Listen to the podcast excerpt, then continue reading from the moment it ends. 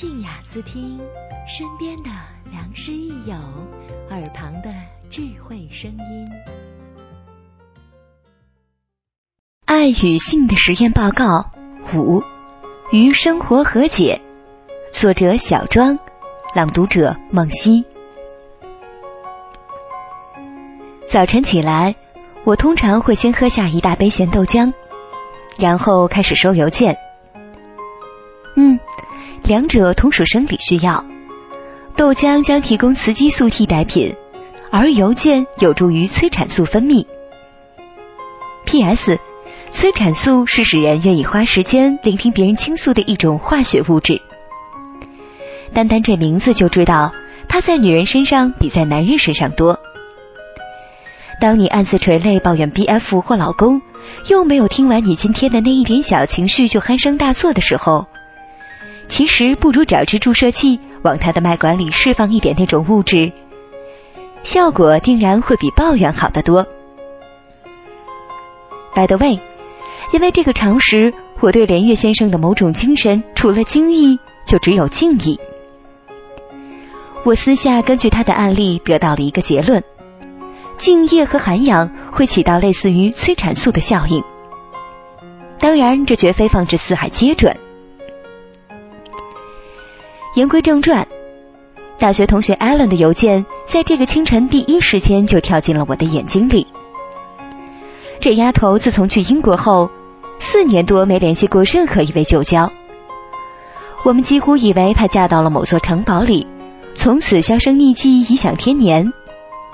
但感谢上帝，她终究还知道怎么用互联网。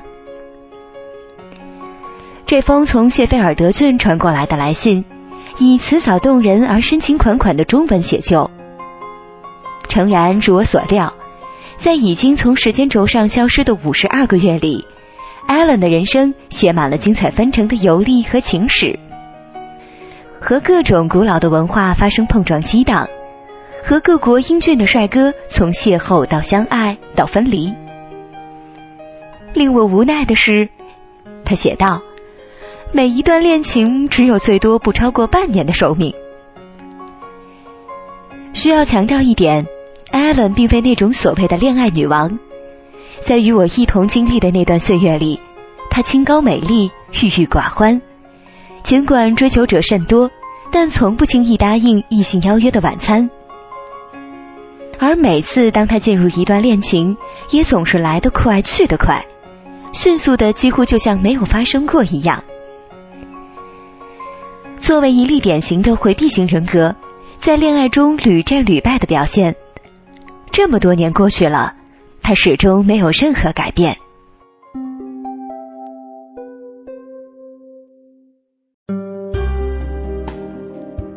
静雅思听听友心声系列文章，特别收录了网站征文活动的优秀作品，让我们一起分享你的故事。让我们一起聆听你内心的声音。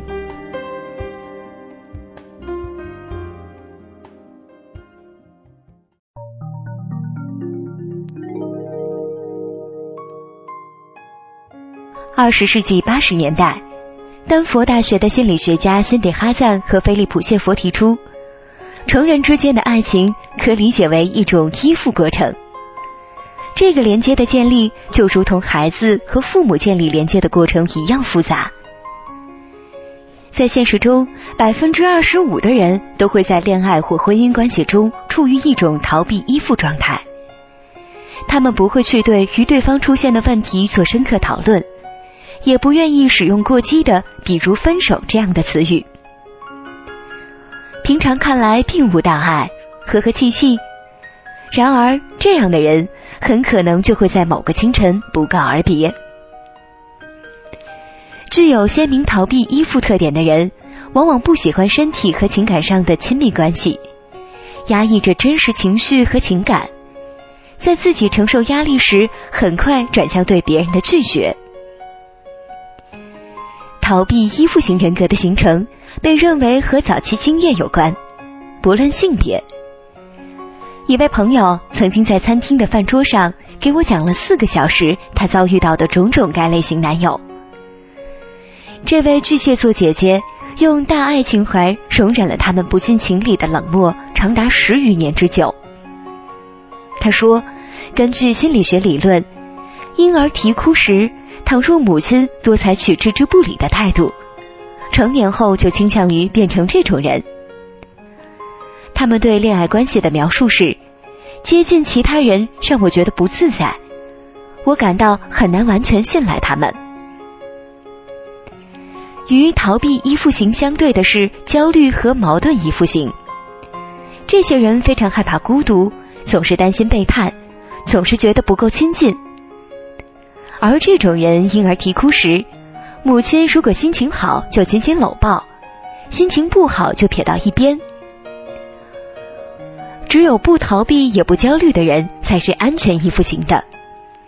他们在婴儿期享受了足够的关注和呵护。对这个世界没有那么多的惊恐和厌倦，这种人是最有机会和能力获得幸福的，让人羡慕也羡慕不来。商家有权利对顾客搜身吗？儿子能告父亲侵占自己的财产吗？客人在酒吧骚乱中无辜被伤，可以让酒吧老板负责吗？消防队为了救火要拆你的家，你可以拒绝吗？因道路失修，你骑车摔伤，找公路局讨说法，结果又会怎样？别轻易下结论。明暗智慧系列文章将告诉你：理不说不明，法不辩不清。